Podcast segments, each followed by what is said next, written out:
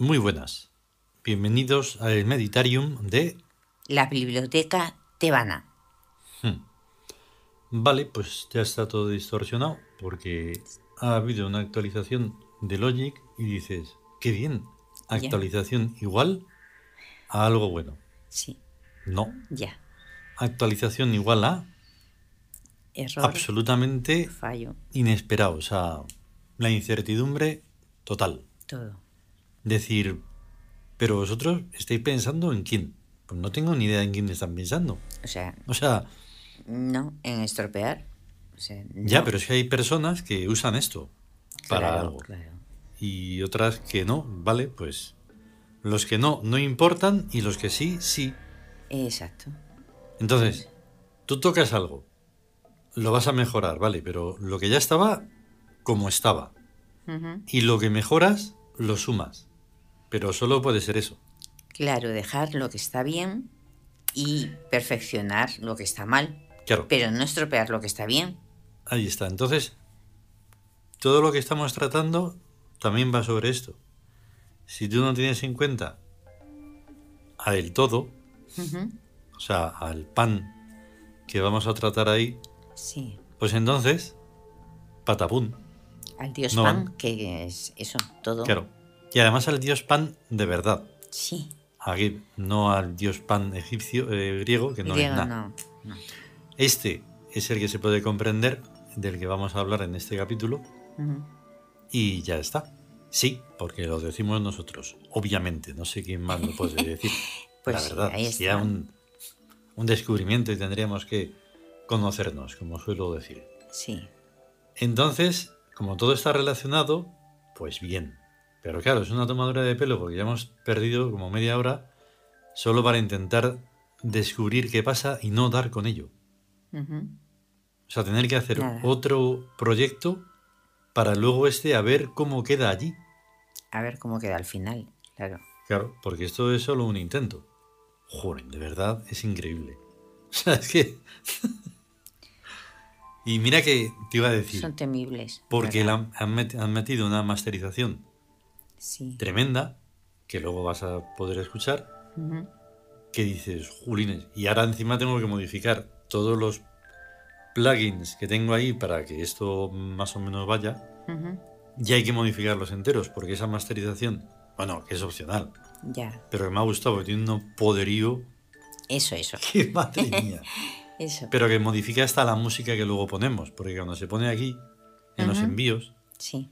pues entonces eso, Modifica se transforma todo. transforma lo, todo. lle- lo lleva a todas las pistas. Bueno, bueno, bueno, bueno.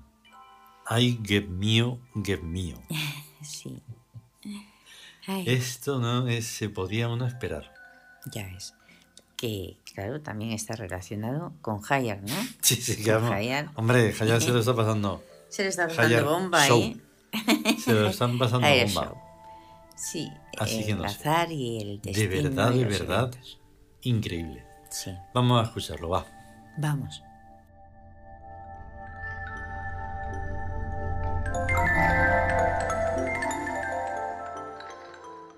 El nuevo imperio.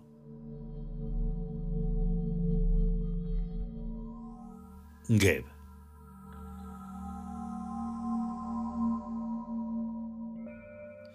Hijo del entorno biodinámico herbáceo. Es su nombre completo. O más brevemente, hijo de las hierbas. O en el colmo de la concreción, fauno. O lo que es lo mismo, sátiro. O lo que todo esto representa, el gran dios Pan. En la escenografía egipcia, Geb está echado en el suelo, Nut arqueada en el cielo, y Sou en medio separándolos. El cuadro completo simboliza el universo.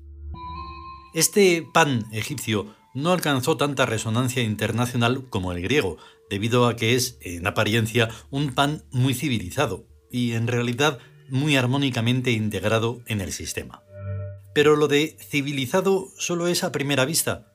Bien se ve que Sou tiene que emplearse a fondo para mantenerlo bien separado de Nut. Si tal barrera se descuida, resulta como un rayo, pero al revés, de abajo a arriba, fulminante. ¿Qué es lo que se quiso, pues, representar con todo esto? ¿Qué tipo de fenomenología? Geb es pan, en la verdadera acepción de este, todo.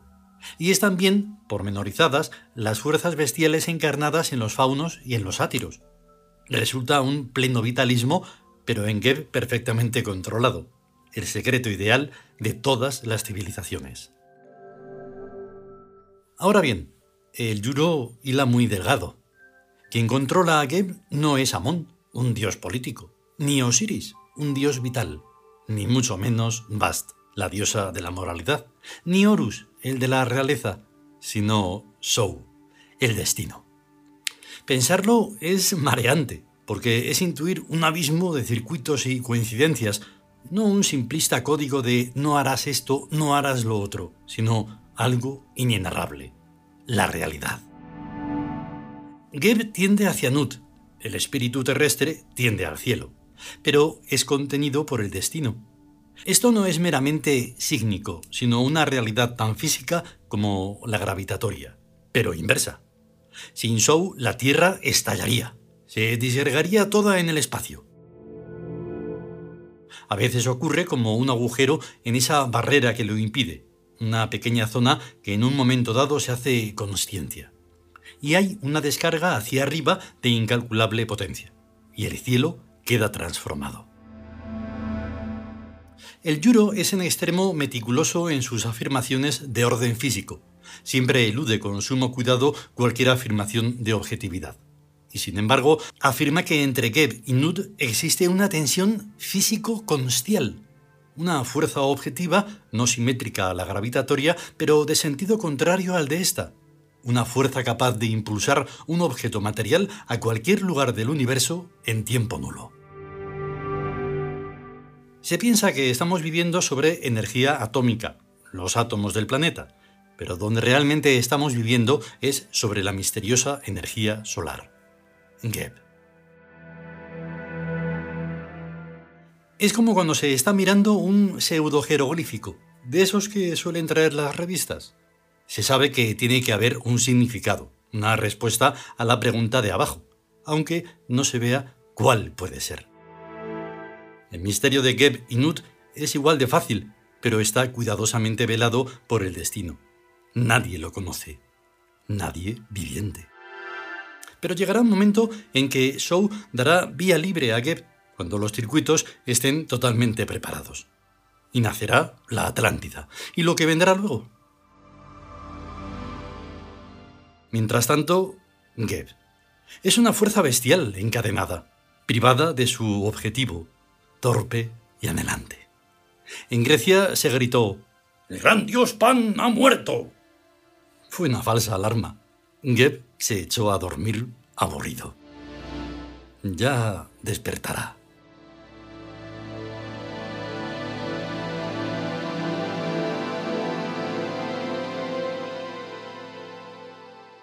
Continuará.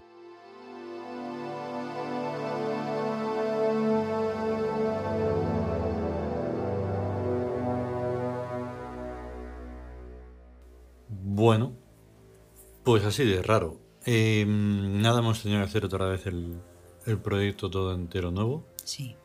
Bueno, lo grabado no, pero claro, se han metido una cosa mm. que está muy chula, pero es de esas cosas chulas que hacen mal. Eso. Sencillamente. y entonces dices, pues vaya, vaya pues mejora. Nos ha fastidiado. Sí, sí, sí. pero tremendamente. Tremenda. Claro, esto los que van de profesionales dirán, pero es que, eh, bueno, nosotros también lo somos. Claro. Aunque no tengamos la, el alcance o el eco o lo que sea eso, también lo somos. Lo usamos de manera práctica. Yo no sé si seremos profesionales o no, pero, pero, que lo usamos, sí, y desde hace ya mucho. Y ahora de repente, ¿qué van a hacer? O sea, es que lo han estropeado. O sea, no, no... no, realmente, vale. Mañana no tocaré la masterización. Ahí está. Y a ver si se mantiene igual. Pues sí. Pero a lo mejor no, y a lo mejor hace otra cosa, y yo qué sé. No sabemos lo que puede, ni siquiera lo que han cambiado, lo que han transformado, lo que se ha empeorado. buscando hacerlo todavía más complejo, más, Sí, sí, más, sí. más, más súper, más súper de todo. Qué tremendo. Eso es el Bueno, pues a lo que nos compete, mm, que si no se pueda, bueno, sí se pueden añadir más cosas, pero que Geb es tremendo, más todavía de lo que pensábamos y sentíamos. Sí, lo hemos conocido un poco mejor, Mm. más aún. Sí, Sí, porque unido ahí con Show, o sea, con Hayar. Claro, Show, desde la perspectiva, realmente aquí están las diferencias un poco luego de la evolución sí. de los arquetipos y tal. Que no pasa nada. Porque Show es más el. Es como el tiempo. Eh, como el destino, el tiempo, Sí, claro, es que antes sí se decía más, se mencionaba más como Hayar, Show. show, Eh, tiempo y destino. hmm, Ahí está. El tiempo y el destino en, En forma. hmm, en una entidad, en un arquetipo. hmm, poco lío. Sí, es complicado porque ya ves el tiempo. El tiempo, pues es el tiempo infinito. Hmm, sí, No es un tiempo eso- lineal ni nada de eso, es el tiempo que Mm. contiene todo. ahí está. Y claro, eh, juntándolo con el mito de, Mut, de Nut, entonces, bueno, pues digamos que es como para comprenderlo de otra forma. Sí. Sí, la verdad es que es en el mito, claro, están separados por la Mm. Sí. atmósfera, que es. Hayar. Claro. Shu. Porque sin atmósfera Eso. saltarían los rayos. Exactamente. Hmm. Sin Y atmósfera. entonces la civilización no existiría. O sea, tener el concepto de civilización en un tiempo que se discute, esto es, para unos tiene pero- 4.000 años y ya está. Pero Ya. sabemos perfectamente que es mucho más. Hombre, Vamos, es que- desde luego. Y que precisamente por eso tiene un arraigo más grande la civilización. Sí. tomada por unos, por otros. Bueno, los romanos pues aprendieron de, de ellos, ¿no? Llevaban un, un rato aquí. Sí. Y entonces dijeron, ostras, vamos a hacer cosas civilizadas. Otros no, otros dijeron, pues nosotros estamos mirando para Soria, no sé, diciendo paso. Eh, ahí es que la civilización no Mm. es natural, es artificial. Claro. O sea, no existe la civilización en, en el, en el ser humano. O Mm. sea, es un salto Mm. mental. Un salto mental. Sí, sí, sí. Incluso ese sal- salto mental, Mm. si no, si no existe, pues, Ahí está. o si desaparece, entonces es barbarie. Mm. Está lo bárbaro y lo civilizado. Esa es la gran diferencia. Y que sigue habiendo ahora mismo, aunque haya tanto Cutrelux, por eso de la luz y los brillitos. Y los brillitos y esas Que como no sé cómo va a quedar esto, vamos a finalizar. Sí, Porque como encima, que de o mal. sea, ahora ver cómo hace A ver, todo el, el, el final, sí. todo el proyecto y lo... Es que A no puedo ni imaginarlo. Venga, que si podemos y etcétera, ¿vale? Hasta luego. Hasta luego.